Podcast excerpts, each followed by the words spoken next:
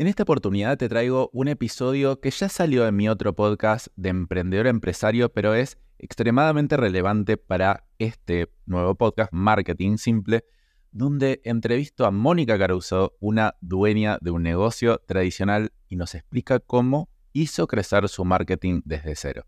Bueno, sin más, ahora te dejo con ese episodio. Hola emprendedores, ¿cansados de que el marketing suene como si fuese física cuántica? Estás en el lugar correcto.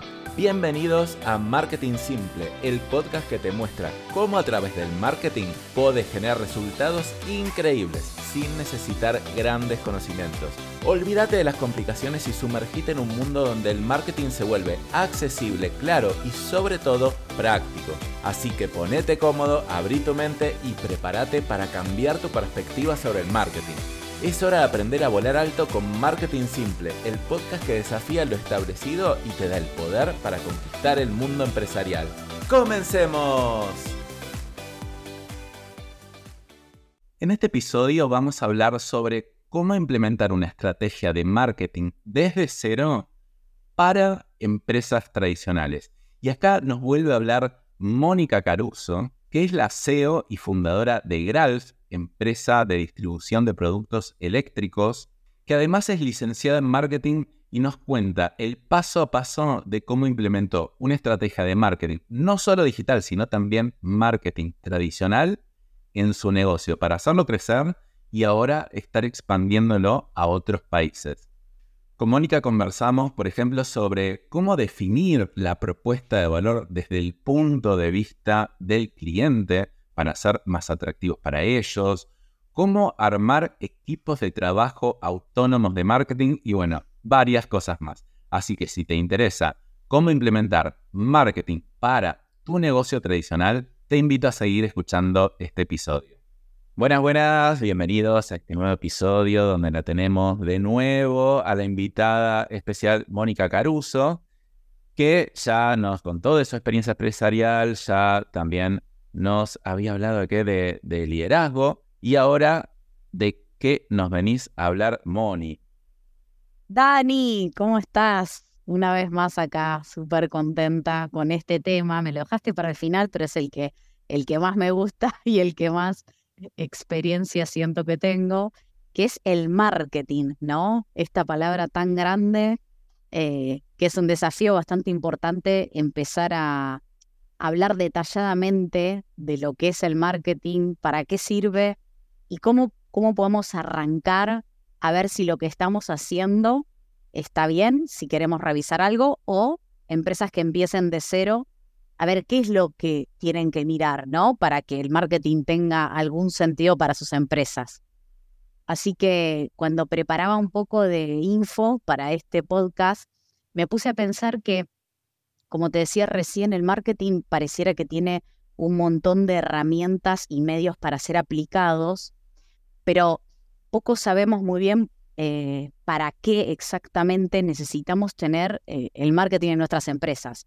Entonces, a lo largo de, los años que estoy manejando el equipo de marketing de mi empresa, me fui dando cuenta que lo mejor que podía hacer era enfocar las acciones de marketing en pos de contar cuál es la propuesta de valor de la empresa. La propuesta de valor, ¿qué es la propuesta de valor? En una empresa le tenemos que poder contar a quienes consumen nuestros productos o servicios qué hacemos y cómo lo hacemos específicamente. Y, armar esa propuesta de valor requiere de un tiempo para que esa propuesta de valor sea interesante y me elijan a mí y no elijan a otra empresa. Porque muchas veces lo que hacemos es muy similar de una empresa u otra pero el cómo lo hacemos muchas veces marca la diferencia. Entonces, me interesa la mirada de eh, la propuesta de valor como un eje para empezar a decir, bueno, ¿cómo encaro el marketing de mi empresa? ¿Qué acciones voy a hacer? ¿Qué herramientas voy a utilizar para contar mejor esta historia? ¿no? Entonces, creo que es importante eso. Viste que en las empresas muchas veces tenés la misión, la visión, los valores, bueno, la propuesta de valor es lo que comercialmente y, en cuanto al apoyo de marketing te hace diferente a otras empresas. Desde ahí parte un poco eh, la estructuración de una estrategia de marketing o lo que se puede llamar también plan de marketing. Eh, porque muchas veces escuchamos eh, los planes de marketing, pero no puede haber un plan si no hay un fin en mente o si no hay un norte. Entonces, el plan de marketing es aquella planificación que hago en un periodo de tiempo en donde va a contemplar ciertos objetivos y va a contemplar un cómo lo hacemos. Pero tienen que responder a la propuesta de valor. Eso es como para arrancar. Y tengo una pregunta sobre la propuesta de valor, que yo creo que este es un error que, que cometen muchos, que se olvidan de lo que para el cliente es la propuesta de valor. Es como, yo digo, yo soy esto, yo soy esto, yo soy esto, pero la propuesta de valor debería estar encarada desde lo que el cliente quiere como valor e interpreta como valor. Entonces, ¿cómo, cómo lo bueno, eso? Ahí, ahí te, adelantaste a, un dato ah. clave que, que realmente iba a pasar y esto de poner el foco en el cliente no solamente en la propuesta de valor, todo lo que hagamos a nivel marketing tiene que ser con la escucha activa en el consumidor o el cliente, depende de lo que estemos comercializando. Podemos tener un consumidor final y un canal en el medio que distribuya. Pero siempre hay que armar el marketing en función del consumidor, siempre. Y, y así también la estrategia de comunicación. No desde lo que yo creo que soy bueno, sino realmente qué es lo que dice ese consumidor que necesita de mi empresa, qué valora ese consumidor. Porque si no es como decís vos, estoy haciendo una comunicación unilateral, enfocándome en mi empresa, en que tengo una fábrica de hace 50 años y uso el mejor hierro y, viste, o sea, me enfoco todas las cosas puertas adentro y quizás me olvidé que ese consumidor cambió a través de los años y si mi propuesta de valor no se no, muy probablemente el marketing que hoy esté aplicando no, no, no esté siendo funcional. Entonces, hay que mirar la comunicación, los canales de comunicación y la propuesta de valor en pos de decir, che, realmente lo que estoy haciendo, ¿lo valora o no lo valora? Por eso hablamos de propuesta de valor. ¿Cuál es ese valor que estoy dando?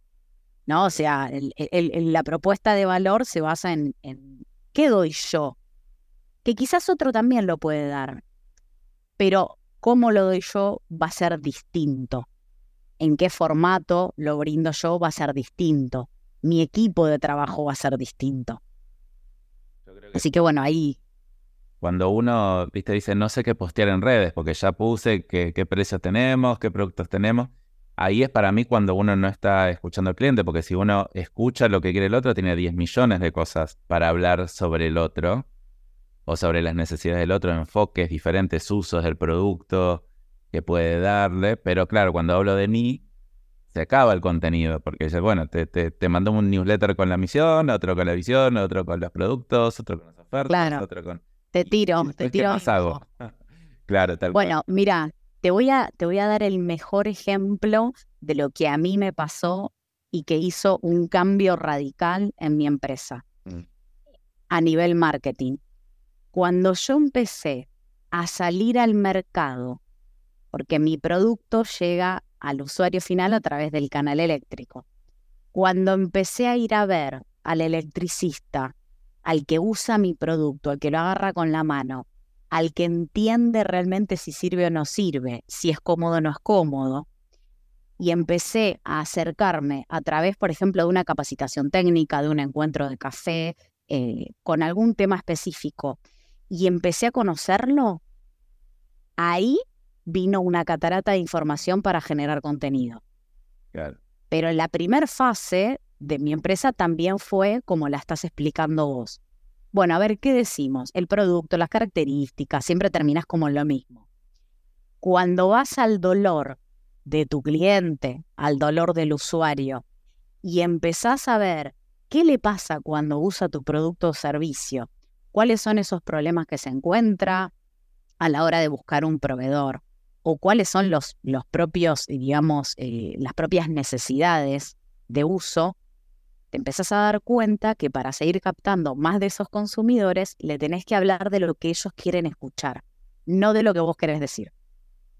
Entonces, ahí es clave romper un poco y decir, che, salgo al mercado. Lo que pasa es que a veces estamos como en un sillón como este, recontra cómodo, y puertas adentro queremos hacer eh, la estrategia de marketing.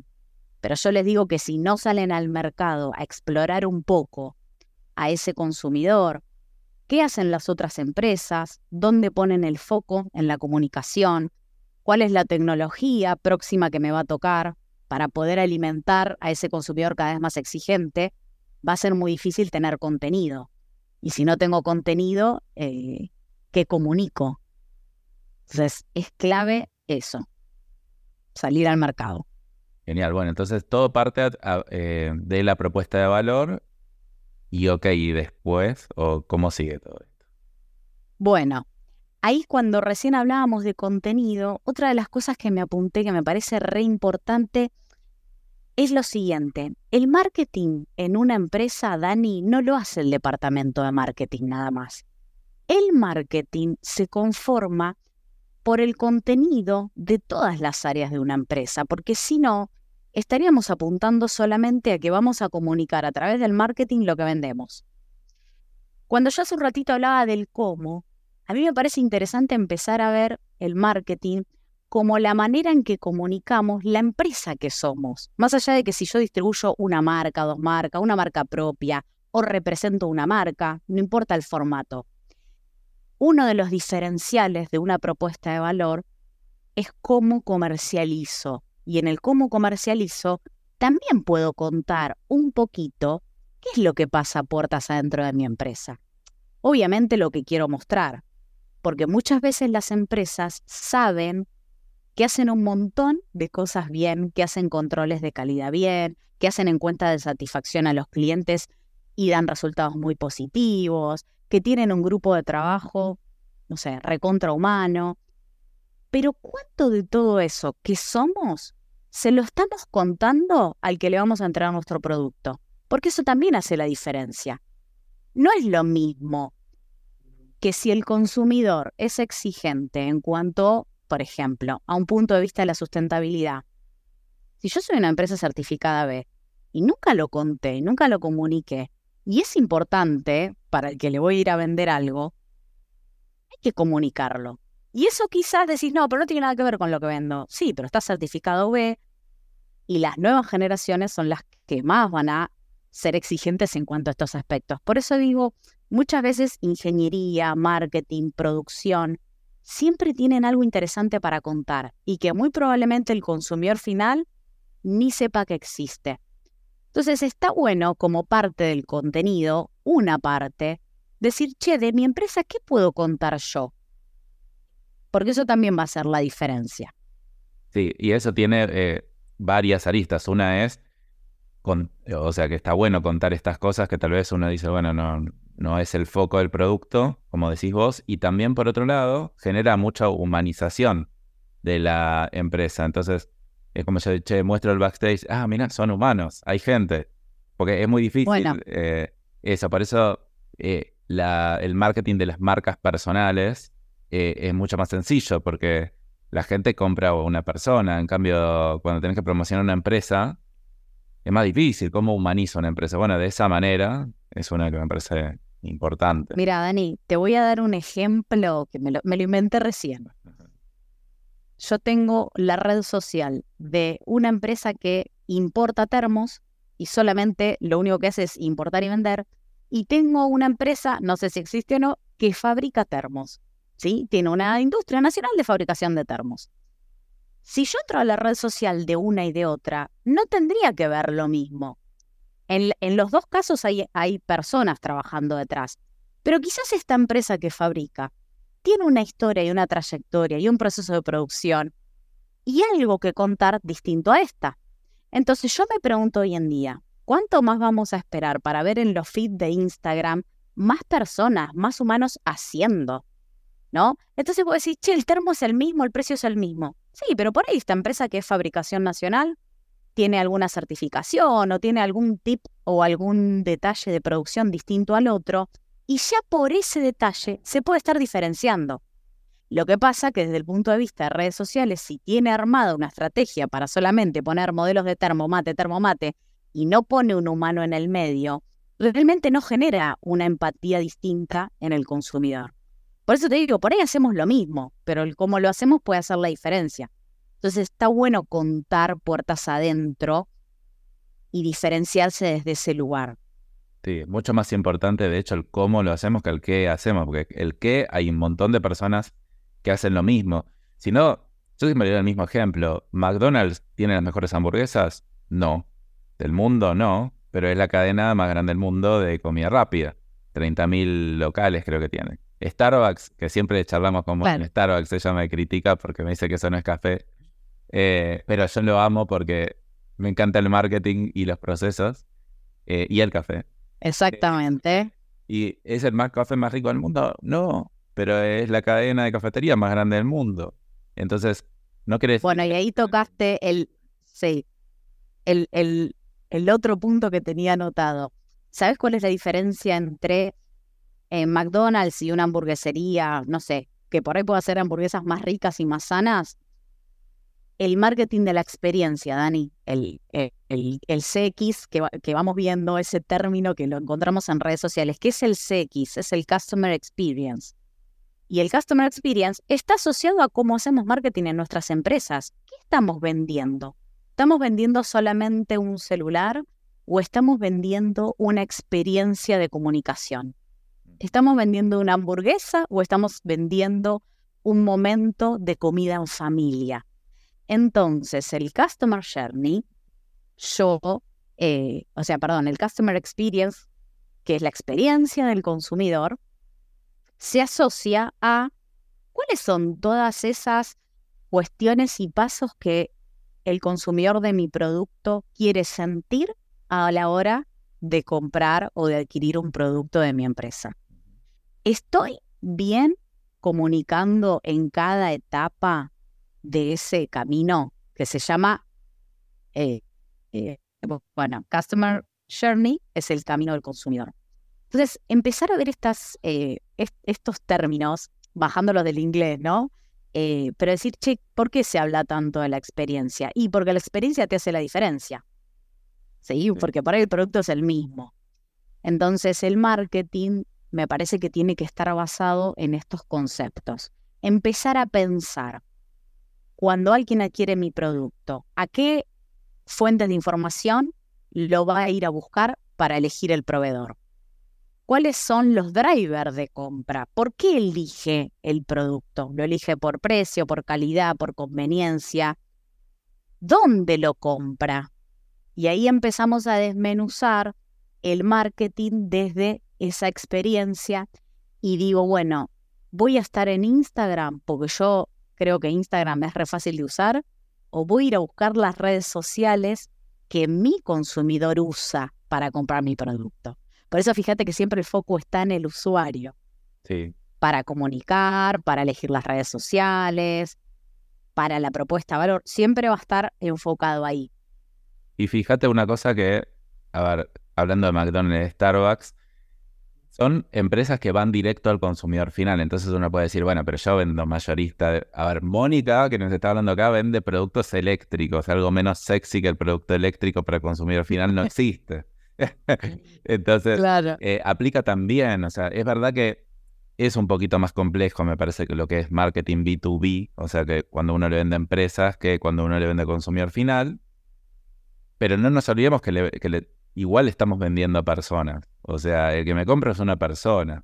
Más allá de que una empresa me compre, es una persona en la empresa, que esa persona también tiene que tener la experiencia. Ahora, vos tenés, vos vendés mayor, eh, o sea, por mayor, ¿no? O sea, vos vendés por mayor, después esos clientes que tenés le venden electricista y después esos electricistas le instalan a la gente. Más o menos funciona así la cadena de distribución. Claro, ah o ese electricista utiliza la herramienta para hacer instalaciones eléctricas. Pero ahí nombraste algo fundamental. Eh, yo no puedo desconocer que mi marketing tiene que ir apuntado al usuario final. Porque si el usuario final valida la propuesta de valor, el producto y la calidad, automáticamente lo va a ir a buscar al canal. Nosotros llamamos canal, pero puede ser al distribuidor. Entonces, si yo solamente hago acciones para mi distribuidor, no estoy validando en el mercado si mi producto o servicio sirve, gusta o atrae.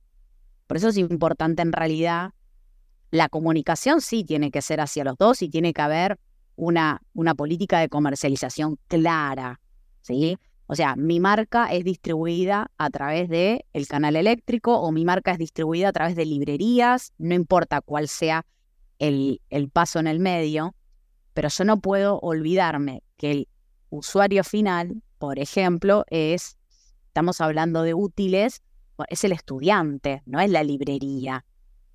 El papel, el lápiz o lo que esté comercializando tiene que gustarle al que usa el producto. Y a él también tengo que hacerle un, una comunicación. La publicidad, redes, tiene que ir a ese. Obviamente que si no tengo una buena relación y comunicación con la librería, no voy a poder hacer llegar mi producto. Pero es importante ver si es B2B, B2C o si es ambos. No es tan sencillo porque vos decís por dónde, por dónde arranco, ¿no? Por ejemplo, decís, bueno, espera, em, estoy arrancando con acciones en serio de marketing. ¿Qué hago? Acciones primero para el distribuidor y bueno, pero sí está bueno, pero después si el cliente no lo pide, no va a comprar nada. Eh, o, arranco por el cliente, pero si el distribuidor no tiene eh, el producto, entonces el cliente nunca va a, le va a encantar por redes, pero no va a saber dónde, dónde comprarlo. Para mí el que hizo un trabajo, eh, cuento un caso, un ejemplo el del alfajor cachafaz, que, es argentino, digo, no sé si lo conocen, es un alfajor que eh, es para mí el más rico, o por lo menos el más rico semi-masivo, o sea, me encanta. Me hace acordar a La Habana. Mm, sí, pero para mí muchísimo más rico el cachafaz que La Habana. El Habana ya se volvió estándar. Pero bueno, a ver, eh, es a ver, para el, para el, que nos está escuchando afuera, el alfajor, no sé si se conoce el concepto, si querés, como una golosina, no sé cómo, cómo se podría decir afuera, no sé si se conoce el concepto del alfajor. Sí, es una golosina. Bueno, eh, me parece que hizo muy buen marketing de dos maneras. Una, tuvo, hizo el producto más rico y más llamativo, muy, muy bueno, realmente se diferenciaba de todo el resto de los alfajores, entonces cuando uno lo probaba, el consumidor ya iba al kiosco o al lugar a pedir ese alfajor pero por otro lado desarrolló una increíble estrategia de distribución. Lo, conozco un poco el caso porque el hermano de un amigo salió con una chica que era distribuidora cachafaz y como que fomentaban mucho la distribución independiente, pero como que le dejaban mucho margen de ganarse al distribuidor, mucho, mucho, mucho. Entonces como que se generó una distribución que vos estabas en el medio de la ruta, ibas a una IPF, a una estación de servicio en el medio de la ruta de una provincia lejana y Cachafaz estaba ahí. Entonces, como que mezclaba las dos cosas, ¿no? Como el canal, el distribuidor y después el consumidor final. Fantástico. Y no gastó mucho en marketing. Yo no sé si alguna vez vi alguna publicidad de Cachafaz. Debe haber algo, pero, pero me parece que fue bastante poco. Me parece que fue como muy directo al canal. Claro, pero fíjate cómo, cómo ellos encontraron a través de la logística una diferenciación para poder comercializar su producto. Quizás la calidad, como decíamos recién, es parecida más o menos que Habana, el público es el mismo, pero la comercialización es la diferencia. ¿Se entiende? Entonces es como ir encontrándole qué puedo o cómo puedo yo comercializar mi producto de una manera distinta para poder llegar a alguien que le interese esa manera de comercializar.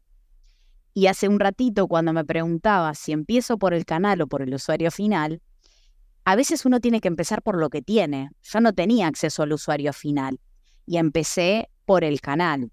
Y muchas veces el canal, si sabemos indagar y somos buenos preguntadores, no sé si se dice así, pero bueno, eh, está bueno ir al canal y preguntar cómo es tu cliente, qué valora tu cliente, cuáles son las marcas que más, que más vendes, por qué, dónde está. O sea, empezar a hacer un trabajo en conjunto con el canal. Y cada acción que se va, digamos, eh, emitiendo al mercado, uno la va validando. Por ejemplo, en mi caso fue, hagamos una capacitación en una escuela técnica. Bueno, ¿cuántos estudiantes vinieron? ¿Qué les interesó la capacitación técnica? ¿Qué atributos de mi producto valoraron más? O sea, vos vas haciendo como iteraciones de todo lo que quieras saber. Porque si no, tenés que ir a comprar una investigación de mercado específica, cual o cuantitativa, y muchas veces las pymes no tenemos eh, esos accesos. Y tampoco hace falta, Dani. Por eso digo, hay una frase que tengo yo siempre que es, eh, prefiero hacer que hacer bien, porque a veces el hacer bien no existe nunca, ¿no? O sea, tengo que hacer, probar, cometer algunos errores, pero voy validando lo que necesito saber. Entonces, me parece importante eh, trabajar en conjunto, ¿no? Si tenés acceso al canal, bueno, arranca con el canal, juntate con tu cliente, eh, le darás algún beneficio por alguna información que te pueda dar y hace acciones en conjunto con el canal para ir al usuario final. Esa es otra de las acciones que yo también recomiendo. Cuando vos tenés canal de distribución, tu propio cliente puede, ante un evento o alguna charla, traer usuarios finales. Entonces, el canal gana porque vos estás haciendo una acción desde la marca y vos ganás en cuanto a información, porque vos a, ese usuario final que tenés ahí le puedes hacer una encuesta, puedes hacer eh, pedido de información, un montón de cosas. Hay que tratar de ser un poco más creativos, ¿no? Eh, a la hora de buscar información en el mercado. Interesante, interesante. Bueno, ¿y qué más, Moni? Bueno, eh, ¿qué más? A mí me parece importante hablar también, mucho se, dice o se pregunta, eh, ¿qué redes sociales uso? La respuesta es, ¿qué redes sociales usa la persona que consume tu producto o tu servicio? Eso también hay que investigarlo. Porque de nada sirve tener todas las redes sociales si sos más una empresa que va más por Twitter, porque sos más de comunicar depende de eso son las redes sociales. ¿Y por qué digo esto, Dani? Porque la generación del contenido que vas a tener que hacer no va a ser la misma si tenés todas las redes sociales o si solamente usás Instagram y Facebook. Entonces, en, esto de, de, ver los recursos, también es importante entender cuál es el ecosistema de tu empresa para poder optimizar los recursos de generación de contenidos y de comunicación. Entonces, ahí también es importante eh, poder dilucidar y distinguir dónde va mi mejor mi producto o mi servicio, a qué red. Porque la verdad que hoy, eh, en, en una era digital, sí o sí tenés que hacer marketing digital. Creo que son pocos los servicios que no tienen redes sociales desarrolladas aún en servicios vos decís, no, pero la red social no vende. Claro, pero el consumidor, para validar si tu empresa existe o no existe, va a ir a una página web, va a ir a mirar una red social.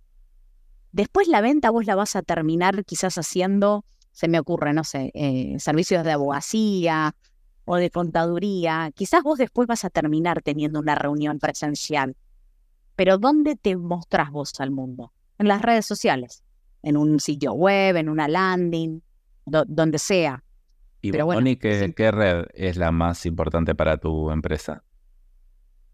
Instagram y Facebook para todo lo que es relacionado con productos eh, y con capacitaciones y lanzamientos, pero también utilizamos, por ejemplo, mucho LinkedIn porque en mi caso, la visualización de mi empresa, de los departamentos, de la gente y de las cosas que hacemos, las mostramos más a nivel corporativo. Y a nivel corporativo, nosotros consideramos que LinkedIn es la que mejor eh, contacto con el mercado nos da.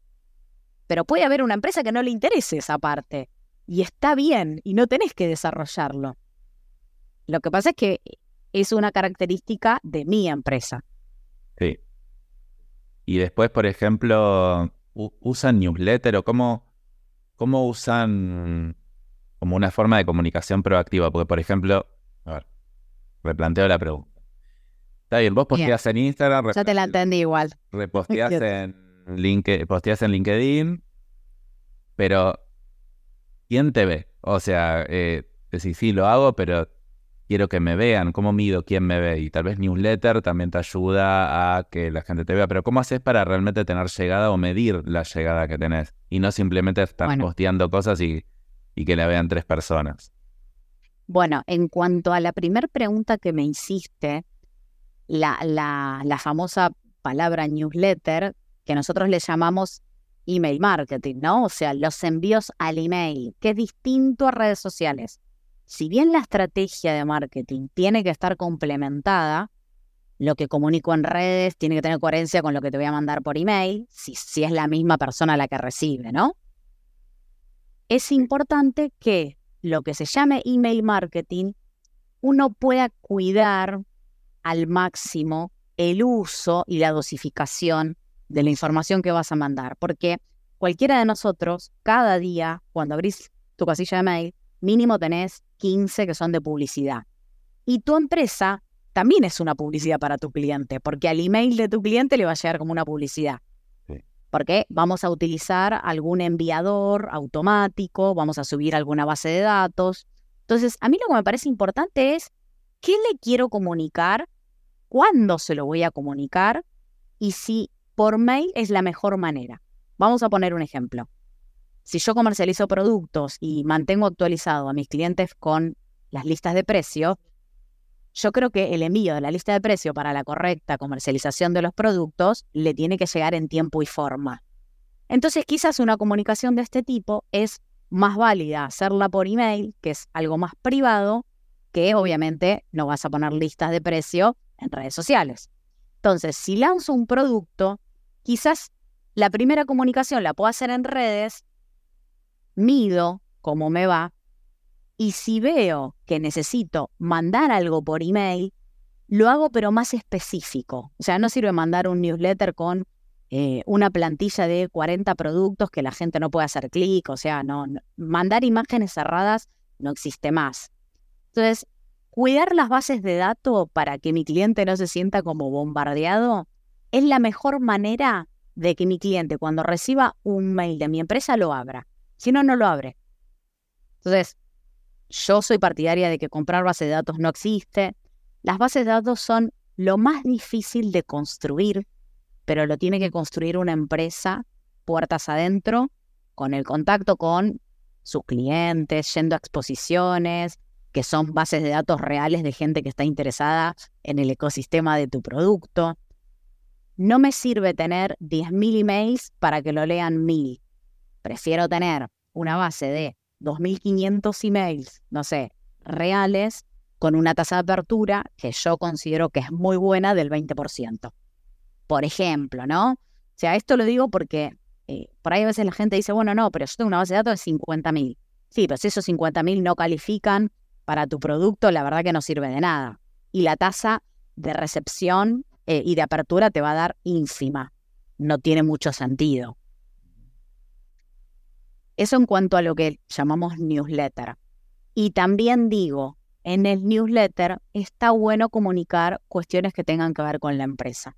No le mandes siempre producto, porque se cansa la gente de ver siempre producto. Eh, necesitamos humanizar un poco más los mercados. Así que si participaste de una exposición, si tuviste, por ejemplo, la incorporación de una nueva persona o, alguien del equipo que quieras destacar, lo puedes enviar en un newsletter. Siempre recordar que todo tiene que estar atado a para qué comunico lo que estoy comunicando. Por eso al principio de este podcast empecé a hablar de una propuesta de valor, hablé un poco de plan de marketing y no podemos olvidarnos que el marketing y las ventas trabajan así, como un engranaje. El marketing tiene que responder a objetivos comerciales. No, no es hablar siempre solo de productos y de la empresa, sino que lo vamos a direccionar en pos a lo que queremos lograr. No tiene sentido armar objetivos comerciales si los objetivos de marketing no, no colaboran a poder cumplir, porque el fin cualquiera de una empresa es la facturación, la rentabilidad y vender. Entonces, marketing y ventas tienen que trabajar juntos, no, no se tienen que pelear, no es lo ideal, tienen que correr eh, con el, por el mismo camino. O sea que, que siempre, como digo en este, en otro podcast, veamos lo que tenemos arriba, ¿no? Objetivos, propuesta de valor, eh, hacia dónde vamos a a ir con el marketing. Genial. No sé si fui clara o tiré Sí. un no, montón no. de conceptos, No, pero bueno. No, no, yo me quedo pensando que es increíble. eh, o sea, cada uno ve cosas distintas del marketing. Lo que tenemos en común de lo que vemos vos y yo es mucho la propuesta de valor. Para mí es como la base de todo.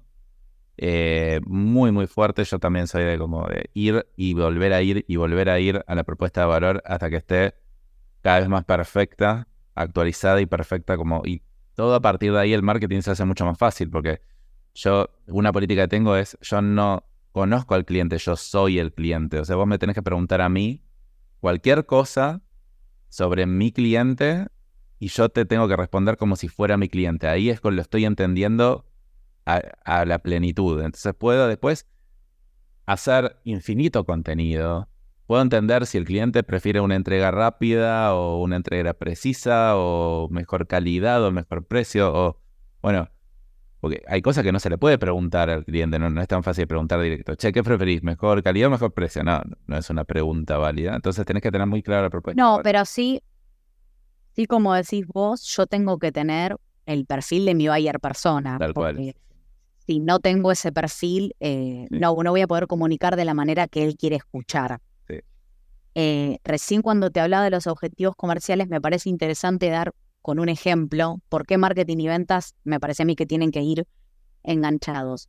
Si una empresa tiene como un objetivo comercial, vamos a dar un ejemplo, eh, abrir la Patagonia, necesita nuevos clientes en la Patagonia, ¿no? Entonces, eh, uno de los objetivos comerciales es que mi venta crezca en un 10% con clientes de la Patagonia. Si marketing es sordo y no escucha ese objetivo, no va a poder revisar si tiene bases de datos de la Patagonia, si los productos de la Patagonia son los mismos que distribuyen en el norte, si tiene que adaptar su comunicación. Entonces, marketing puede revisar para comunicar y hacer una mejor estrategia a la parte comercial. Si no, se queda, queda rengo el tema. Entonces, eh, ahí es un ejemplo claro de por qué tienen que ir juntos. Sí. Obviamente amparados dentro de un plan de marketing, ¿no?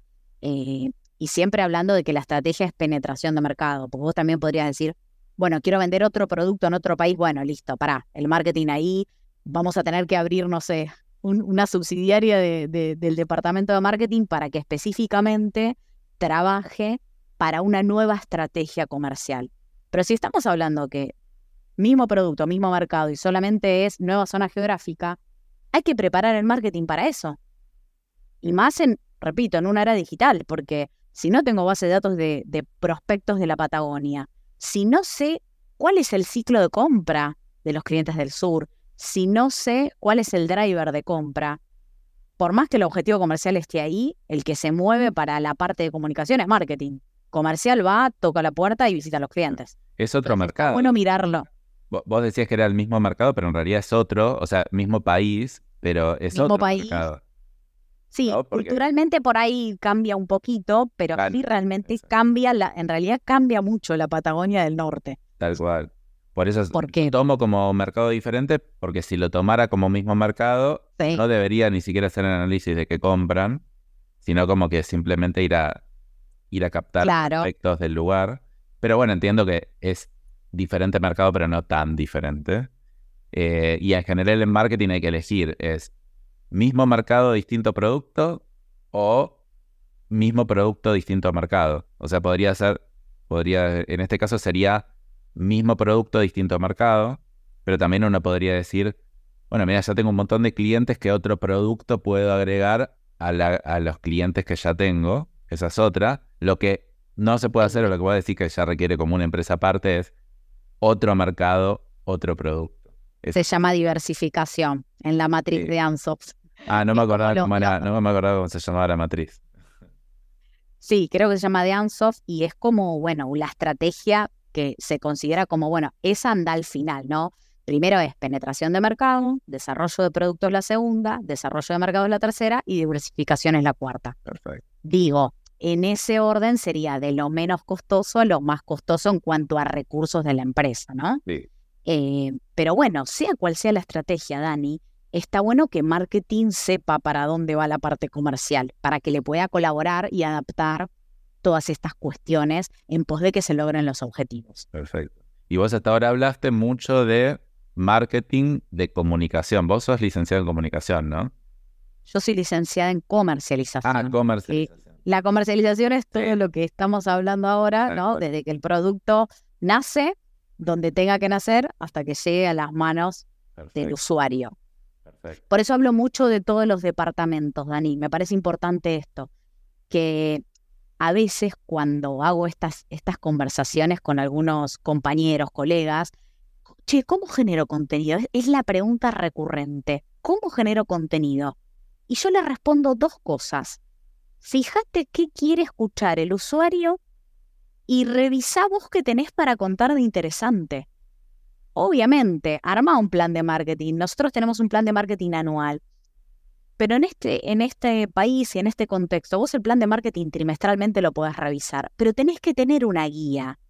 Porque ese plan de marketing, atado a los objetivos comerciales, es el que solito te va a ir diciendo qué contenido necesito para responder a esos objetivos. No, no, no. Y otra, y otra de las cosas que quiero desmitificar, no tenemos que generar el 100% del contenido puertas adentro de la empresa revisemos qué contenido hay en, las redes, en Google o donde fuera, tomemos parte de ese contenido y contemos algo respecto de ese contenido y nuestra empresa, de ese contenido y nuestro producto. Porque si no, tenés que ser una, un medio de comunicación. Y no es la idea, porque si tenemos esa idea, terminamos no haciendo nada. Perdón, terminamos haciendo nada. Entonces, seamos creativos, fijémonos, leamos los medios que están dentro del ecosistema de mi empresa, las cámaras con las cuales estoy vinculada, qué puedo contar de las cámaras, qué puedo contar de las exposiciones, puedo ser también un comunicador de cuáles son los eventos del entorno de mi mm. empresa que le quiero llevar al usuario. Eso es genial, me parece genial. Claro, que ¿a qué le tenés que prestar atención de todo el contenido que hay en la industria? Puro ese contenido y te lo paso y te digo, mira, estaría bueno que vayas a este, a este, a este, a este, o este es para tal tipo de cosa y no te lo recomiendo para... Claro. Es la curación, porque... Y, no tenés que crear infinito contenido, de hecho. Tenés que es que si no es imposible, tendrías que tener todo el tiempo una persona pensando, un periodista. Entonces, por eso acá, acá les tiré como un par de ideas de lo que se puede hacer con lo que se tiene a mano. Ahora, fíjate que te toma tiempo hacer eso, pero no estás generando un contenido de cero. Estás conociendo el ecosistema, conoces cuál es tu buyer persona, qué quiere escuchar, y vos a través de las métricas te vas fijando si lo que vas posteando tiene interés o no. Uno puede ir probando.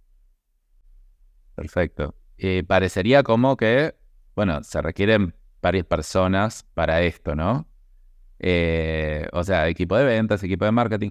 Yo igual invito a la gente que está escuchando que por más que no tenga equipo de ventas, equipo de marketing, esos roles existen. Tal vez lo estás haciendo vos, sí, sí, sí. todo, pero vos sos, tenés el rol de marketing, el rol de ventas, el rol de comunicación, hay varias cosas ahí metidas.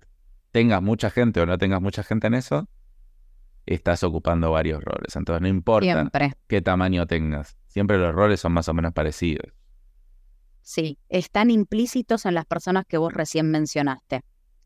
Eh, también otra buena idea, Dani, es eh, si tengo una estructura chica, eh, no hay muchas personas que se puedan encargar de esto, bueno, se arma un Google Drive y la persona que va encontrando contenido que puede parecerle interesante, lo va poniendo en ese Drive y otras personas pueden ir validando, porque por ahí hay contenido técnico que vos decís, che, espera, esto lo, lo, lo mando así como está o lo tiene que curar alguien. O sea, se puede hacer como un trabajo colaborativo y, y bueno, y a partir de ahí arrancar. Eh, nosotros tampoco tenemos una estructura enorme, pero lo que sí hemos logrado es lo que se llaman reuniones interáreas, que también doy esta idea porque me parece buenísimo. Que marketing se meta en las reuniones de producción, que marketing se meta en las reuniones de logística. Parece descabellado decir, pero ¿para qué? Porque por ahí algo de lo que pasa en esos departamentos, marketing lo puede usar como generación de contenido. Y ese departamento por sí solo le parece tan normal lo que hace que para qué lo va a contar. Nosotros no contábamos nunca que hacíamos controles de calidad. Y sin embargo, los controles de calidad se hacían y son súper importantes porque van ligados a lo que pregona mi empresa, que es eh, una tasa de falla al 0%. Y el control de carga, los certificados de calidad, son todos argumentos que hacen a la calidad que estoy pregonando. Entonces me parece interesante que justamente mirando la propuesta de valor, estas reuniones interáreas puedan ser fuente de información para el contenido de redes.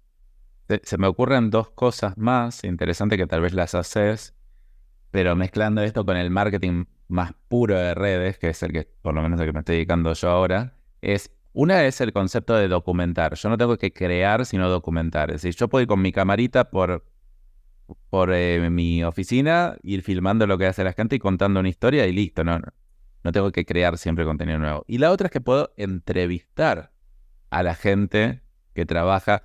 No, no es que esa entrevista yo la voy a publicar entera, sino como que, no sé, entrevisto al, encargado de producción y que me cuente y voy con el celular eh, grabando a ver cómo es que muestre todo y después de una hora que lo entrevisté, elegiré, no sé, cinco fragmentos de 30 segundos donde haya dicho cosas que pueden resultar muy interesantes para el otro. Y ahí no tengo que obligar al otro que sea bueno en comunicación, simplemente que vaya hablando y de, lo, de la hora que habló, o sea, seguramente van a haber cinco minutos interesantes y, lo, y lo editas y es otra forma de generar. Sí, y otro, otro ejemplo que te sumo si tengo un cliente que tengo confianza, le puedo pedir un pequeño videito, ¿por qué elegís mi empresa? ¿Qué te da mi empresa? O sea, e, empiezo a con testimonios contar quién soy, pero no lo cuento yo, lo cuenta otro. Entonces, voy a contar una cosa más que haces vos, que, que me parece fantástico, que esto ya es para mí otro nivel. Es el, eh, si querés contar un poco ahora, que es el dar charlas para tus clientes de cosas que no tienen prácticamente nada que ver con lo que vos vendés, sino con cosas de negocio. ¿Querés contar un poco cómo es eso que... Sí. por qué bueno, eso, claro, eso es puro marketing, hablándolo en criollo. Eh, lo que nosotros encontramos fue que nuestros clientes podían recibir ciertas capacitaciones de gestión, literalmente, que nada tienen que ver con la venta de mi producto, y lo que hicimos fue eh, armar un plan de charlas en donde vos fuiste generoso y brindaste uno de números, rentabilidad indicadores. Y a través de cierto Zoom, que esto fue más o menos en el 2021, hacíamos llegar una propuesta de contenido a nuestros clientes y que fíjense cómo yo sin venderle nada, muy probablemente la experiencia que le hice vivir a mi cliente es aprender algo que de otra manera quizás eh, no hubiera comprado un curso o no hubiera podido acceder, y que a mí el rédito que me generó fue totalmente la fidelización. ¿Sí? Por eso digo que ante el mismo producto que pueda vender mi competidor y yo, la diferencia está en qué brinda Grals y qué no brinda el otro. Entonces a veces hay que ser un poco creativos. Tampoco es que uno dio un curso de maestría pero es decir, ¿cómo puedo yo colaborar en algo que sé que mi cliente puede necesitar y no está relacionado específicamente con mi producto? Me parece tan importante eso. Es verdad que no es lo por lo que uno va a empezar si está empezando con marketing, porque es... Pero eso es el foco en el cliente, porque el real foco en el cliente. Porque si no es foco en el cliente, el que me compete a mí. Producto eléctrico. No, pero esto es foco en el cliente porque el cliente tiene una pyme, necesita herramientas de gestión y bueno, le voy a dar charlas de esto. Y voy a traer a gente que hable de estas cosas, que también son cosas que necesita tu cliente. También no, tiene nada que ver directamente con la venta, pero después seguro que te van a comprar más. Y si no te compra más, no importa. No importa, porque uno lo, lo tiene que hacer porque tiene la convicción de que eso va a sumar, pero la apuesta se pone más interesante, Dani, cuando, si vos trabajas con una base de datos de prospecto, pensa que alguien que todavía no es tu cliente, le estás ofreciendo algo que nadie se lo ofrece y que muy probablemente a la hora de necesitar o de evaluar tus servicios, te va a mirar con otros ojos, porque ya le diste algo y no le cobraste nada. Se llama técnicamente inbound marketing eh, o marketing sí, de contenido, pero eh, inbound marketing sería la palabra. Nosotros lo usamos un montón. De hecho, eh, yo con mis podcasts, por ejemplo, es eso, te doy contenido gratis Y después ya generé el nivel de confianza y, si te quiero ofrecer algo, es muy probable que me termines comprando. Ahora lanzamos, después aprovecho para comunicarlo acá, un podcast nuevo que no sé si lo había contado, creo que sí, Marketing Simple, que habla sobre marketing. También para mis empresas es, eh, el objetivo es contar abiertamente todo lo que conocemos de marketing. Lo que estamos haciendo un poco ahora, pero más profesional. Claro, pero el podcast que nace no es un episodio más, es otro podcast aparte. Eh, Ajá. que tiene varios episodios. Se llama Marketing Simple todo el podcast, o sea, no es de emprendedor empresario. Para que quiera ir a buscarlo, busque Marketing Simple ahí en, en las plataformas o danipresman.com barra Marketing Simple.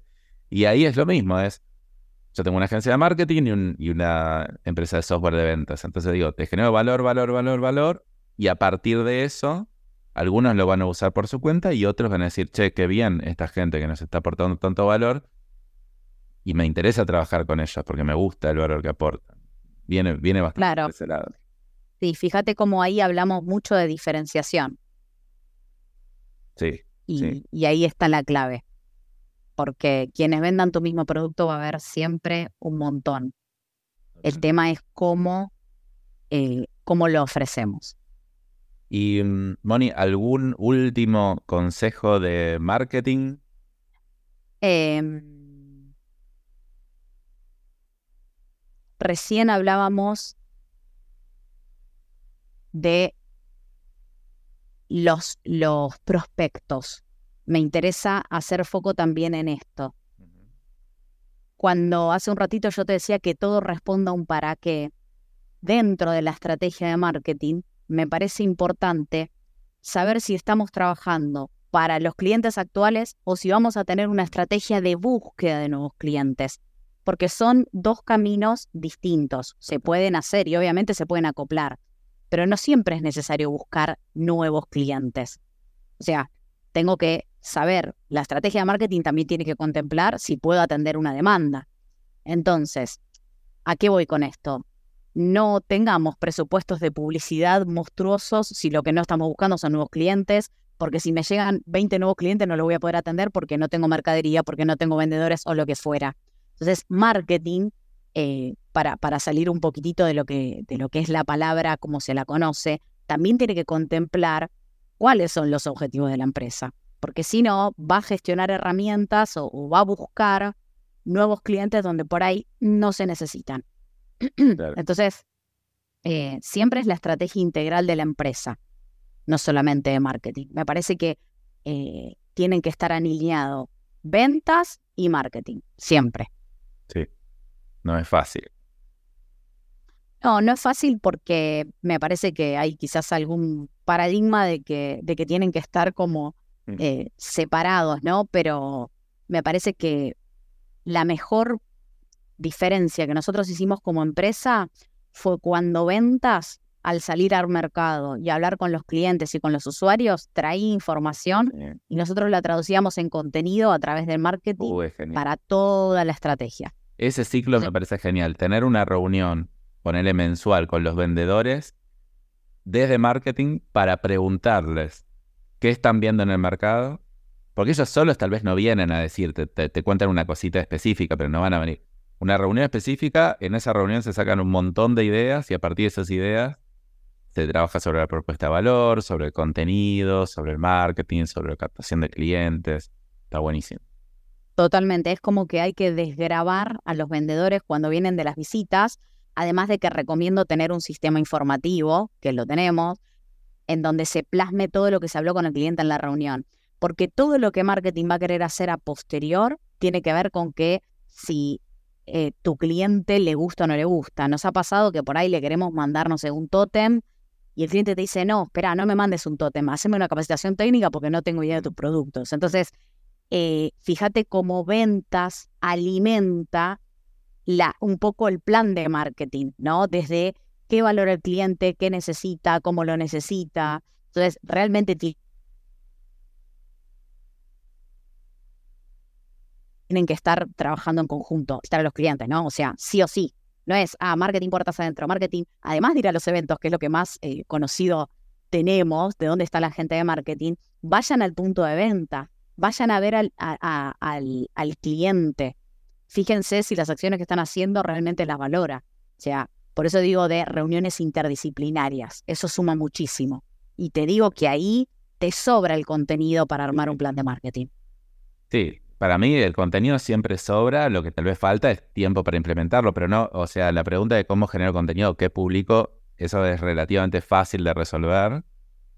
Después, bueno, cómo pongo manos a la obra y, lo hago de manera sistemática, eso ya, Sí, y, siempre, Dani, lo que yo recomiendo, si, si venimos por ahí de no hacer mucho y empezamos a hacer, cada nuevo pasito de lo que implementemos, ir viendo cómo nos va y vas probando lo que te funciona, lo que no te funciona. A nosotros nos funcionan muchísimo las capacitaciones técnicas y después redoblamos la apuesta porque las capacitaciones técnicas las hacemos al cliente y también las hacemos con el usuario final a través de nuestros clientes. Entonces, esa sinergia es bastante fuerte y potente, pero bueno, primero tuvimos que validar lo que era una capacitación técnica, primero la hacíamos muy larga, después la acotábamos a los productos que el cliente quería vender de nuestra marca, eh, y a través de una política comercial fuimos dosificando los beneficios, porque marketing tiene presupuesto y tiene costos. Entonces, me parece importante decir cómo tenés segmentado tus clientes para ver qué le vas a ofrecer a cada uno. Obviamente que en este podcast no podemos hablar de todo, pero segmentación de clientes, tipo, es un capítulo aparte, ¿no? ¿Cómo vas a atender a tus clientes? ¿Son todos iguales? No son todos iguales. Me parece que Moni quiere venir de nuevo a este podcast. La gente ya no me quiere más, olvídate. está, este es el último. a ver, oyentes. Quiero saber si quieren que venga Moni de nuevo, porque ya hicimos eh, tres entrevistas a Moni, dos como especialista, como que habla de un tema en específico, que una es esta de marketing y la otra la del liderazgo. ¿Qué les parece Moni para este podcast? ¿Quieren que siga viniendo? Eh, ¿De qué temas les gustaría que hable? Me pueden escribir eh, en mi Instagram, Dani Pressman, y decir, che, me encantó Moni, o no, no la traigas más a Moni, o lo que quieras. eh, y diciendo a ver de qué, de qué tema, porque la verdad que ella creo que tiene un conocimiento bastante integral, y aparte, bueno, la verdad que te capacitas un montón en un montón de cosas, entonces está buena tu visión como dueña de negocio sobre las distintas áreas. A mí me, me gusta, aprendo, porque yo, por ejemplo, de marketing yo hablo de otras cosas, no hablo de estas cosas que hablaste vos ahora. Y me parece importante, porque yo estoy sesgado, porque yo hablo de mucho de el marketing de lo digital, y vos me hablaste del marketing interno, de, de, cómo transmitir a través del, del camino del cliente, que, que, está buenísimo. Yo no lo hablo tanto de eso. Y aprendo yo a las cosas que también tengo que mejorar en mi comunicación. Sí, cada uno también habla desde la experiencia y la, la, empresa que gestiona, ¿no? Por eso digo que hay un montón de temas de marketing que en este podcast nos tocamos, pero que también son súper interesantes. Yo fui a los que eh, más me resuenan eh, en mi gestión. Y, la verdad que como una conclusión eh, final a, a, varias cosas que vos recién me preguntabas, y pero ¿cómo hacen si no tienen tiempo? Yo lo que más aprendí a veces con estas cuestiones de, de arrancar con algo es que los seres humanos nos ponemos un montón de excusas siempre. y que la realidad, y más si sos una pyme, eh, que no vas a tener un gerente de marketing, un, no sé, un marketing operativo. Em, hay que hacer, Dani. Eh, esta es la verdad. Y no hay una manera de hacer marketing igual ni siquiera si las empresas tienen el mismo tamaño y están en el mismo mercado.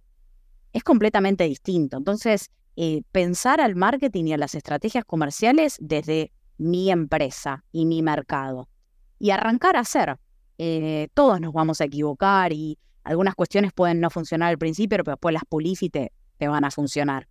Es así, es así la vida y es así también la gestión en las empresas. Son las 10.000 horas de vuelo. Es decir, nosotros no podemos seguramente todo lo que contaste acá no es que ya empezaste sabiendo toda esta estrategia que ibas a hacer. Probaste 10 millones de cosas. Entonces, si yo no le dedico horas, o sea, cuando alguien me dice, che, Dani, no sé qué hacer con el marketing. Y yo le digo, ok, ¿cuántas horas le dedicaste a hacer o estudiar? No, nada o muy poco. Bueno, o sea, obvio que no sabes. Yo tampoco sabía nada. Sabés las cagadas que me ha mandado con marketing en mi vida. Pero bueno, he dedicado muchas horas y mucha iteración, mucha prueba-error Claro. para después sacar conclusiones. Ahora, obviamente que escuchar, escucharte a vos, Moni, o sea, les puede ayudar a adelantar un poquito a la gente, pero no, no es que por eso van a decir, bueno, replico exactamente lo que hace Moni y me va Claro, no. Hora de vuelo. Me agendo una cantidad, una cosa que yo hago es, obviamente cada empresa tiene un foco en un momento específico, no sé, tal vez en este momento algunas será el marketing, otras no.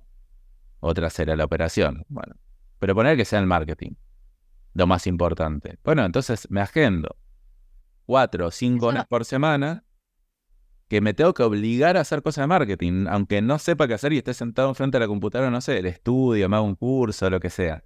Cinco horas por semana por X tiempo. Y, a- y además, Dani, es, cada empresa tiene un momento para armar un equipito de marketing o una estrategia de marketing. Para mí lo más importante es, si tenés las ventas bajo control, tenés el equipo comercial o lo que te da ingresos en la empresa bajo control, arranca con el marketing. Pero si tenés falencias en la venta y, y, viste, digamos, no, no tenés lo principal, que es tu fuente de ingresos sólida, bueno, esperará un poquitito la estrategia de marketing. ¿Sí? Eh, miren lo que hacen las empresas competidoras, no para copiar, para ver qué hacen, cómo lo hacen. Eh, salgan a buscar al mercado. Hoy en día, a través de redes, tenemos muchísimas personas que hablan de marketing, cursos, eh, podcasts, hay de todo. O sea, la verdad que cuando yo estudié en la facultad tenía solamente la visión de la facultad. Pero hoy yo me nutro de un montón de podcasts, incluido el tuyo, que tiene un montón de temas interesantes y que lo más rico de los podcasts, Dani, es que en poquitito tiempo sobre un tema vos tirás oro, ¿entendés? O sea, hace poquitito escuché un podcast tuyo eh, de PNL, no me acuerdo la persona, me pareció súper interesante. Y vos decís, che, ¿me tengo que leer un libro de PNL? No, andá, escuchate un podcast. Y por lo menos sacás tres, cuatro temas y decís, che, esto en mi empresa o en mi proceso de venta, ¿cómo lo puedo implementar? Pero hoy, más que nunca, en una era de sobreinformación, no podemos poner la excusa de que no, no sabemos dónde sacar información. Es saber ir a buscar al lugar específico lo que necesito saber.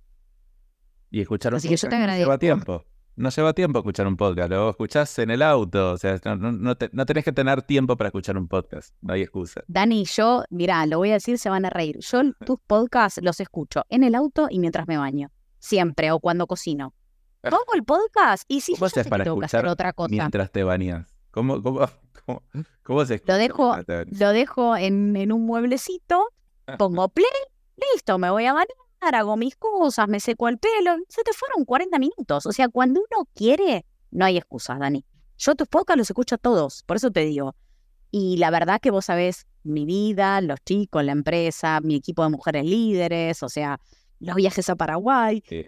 Bueno, pero si yo no me mantengo informada del- de las herramientas actuales, ¿cómo hago con mi empresa? Está bien, mi equipo obviamente está, pero cuando viene mi equipo y me trae una idea, ¿cómo la valido? Si yo digo, ah, no tengo ni idea lo que es TikTok. Ah, flaca, ¿cómo no sabe lo que es TikTok?